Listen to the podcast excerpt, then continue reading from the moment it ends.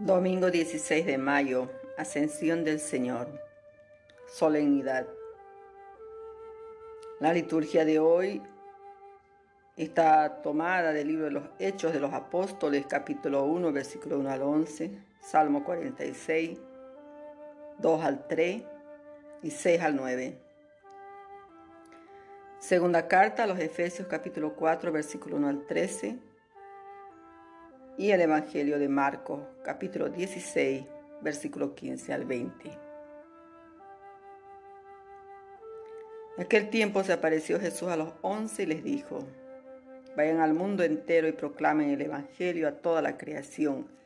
El que crea y se bautice se salvará, y el que se resista a creer será condenado. A los que crean les acompañarán estos signos. Echarán demonios en mi nombre hablarán lenguas nuevas, cogerán serpientes en sus manos, y si beben un veneno mortal no les hará daño. Impondrán las manos a los enfermos y quedarán sanos. Después de hablarles, el Señor Jesús subió al cielo y se sentó a la derecha de Dios. Ellos se fueron a pregonar el Evangelio por todas partes y el Señor cooperaba, confirmando la palabra con las señales que los acompañaban. Palabra del Señor. Gloria a ti, Señor Jesús. La ascensión del Señor que estamos celebrando el día de hoy, queridos hermanos, es fundamentalmente la culminación de la resurrección de Jesús, su vuelta al Padre donde ya es Señor por encima de todo principado, por encima de todo nombre, pero también algo muy claro para tomar en cuenta, Jesús regresa al Padre, no nos deja solo y nos pide que nosotros sigamos su ejemplo. En pocas palabras, nos toca continuar con la misión de anunciar la buena noticia a toda la creación. Vayan por todo el mundo, vayan. Es decir, pónganse en marcha. Ya no hay tiempo para llorar, estar tristes.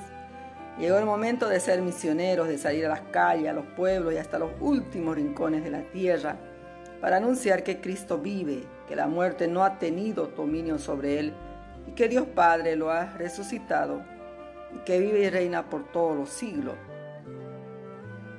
El credo que recitamos cada domingo tiene unas palabras maravillosas para este día. Resucitó de entre los muertos, subió a los cielos y está sentado a la derecha de Dios Padre. La primera lectura de, del día de hoy, tomada de los Hechos de los Apóstoles, nos deja una gran esperanza. Ese mismo Jesús que los ha dejado para subir al cielo, volverá como lo han visto alejarse. Salgan a campo abierto la ascensión del Señor es una invitación directa a dejar a un lado nuestros miedos, nuestras comodidades, nuestros gustos y salir al frío, la lluvia, el sol. Vayan dando color, ¿no? A todo el mundo.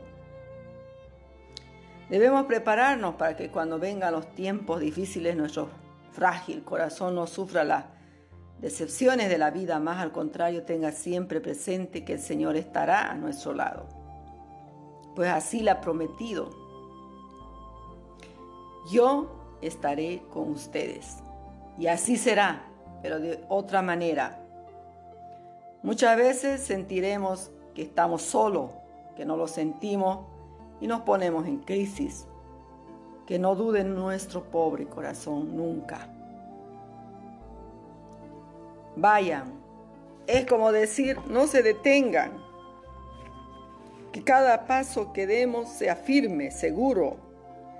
Si en algún momento nos detenemos sea para tomar impulso, para caminar más decididos, sin miedo y con muchas ganas de anunciar a Cristo. El Papa Francisco nos dice, una iglesia que renunciara a seguir a su Señor sería una iglesia enferma. Prefiero una iglesia accidentada, herida y manchada por salir a la calle Antes que una iglesia enferma por el encierro, la comodidad de aferrarse a las propias seguridades. Vayan, es como decir, el mundo los necesita. Que lo que llevan en la mochila de viaje sea entusiasmo, alegría, amor, pero sobre todo mucha disponibilidad para anunciar el Evangelio. Quienes se encuentren con ustedes noten en sus actitudes que están apasionados por el Cristo y por el Evangelio. Que lo que ustedes anuncian sea lo más sencillo posible, porque su destino preferente son los humildes. Vaya es como decir, no tengan miedo. Nuestras fuerzas muchas veces son pocas, pero el Señor nos conforta y fortalece con los sacramentos, nos alimenta en la Santa Eucaristía, nos llena con su palabra de vida. No tengan miedo. Se repite 365 veces en las Sagradas Escrituras es decir, una para cada día. No tengan miedo. El viento, el mar pueden sacudir con toda su furia, pero Él dice, yo estoy con ustedes, no tengan miedo. El mundo los odiará, pero sepa que me han odiado primero, no tengan miedo. Habrá muchas dificultades, pero el Espíritu Santo los asistirá. Es más, dice el Señor, yo iré delante de ustedes, no hay que tener miedo, debemos ir. Adelante, siempre adelante por Cristo y por la iglesia, queridos hermanos y hermanas. Pongámonos en marcha sin detenernos. Que el mensaje de hoy en esta fiesta solemne de la ascensión del Señor es un, es un mandato. Vayan, vayan, vayan, vayan por todo el mundo. Vayan, no se detengan, vayan, el mundo los necesita, vayan, no tengan miedo. Nos repite, ¿no? El Señor Jesús. Que Él sea el que llene todo nuestro corazón, nuestra mente, nuestro ser, para que podamos también nosotros salir de ese mundo, liberarnos de todo aquello que, que nos ataja y no nos ayuda a realizar esta gran misión que nos ha dado Dios, que nos ha dejado Jesús, su Hijo amado. Para celebrar de verdad la ascensión del Señor, hemos de pasar de la comodidad de los buenos sentimientos a la realidad de los hechos, hasta complicarnos a veces la vida por amor de Cristo y de los hermanos más sufridos.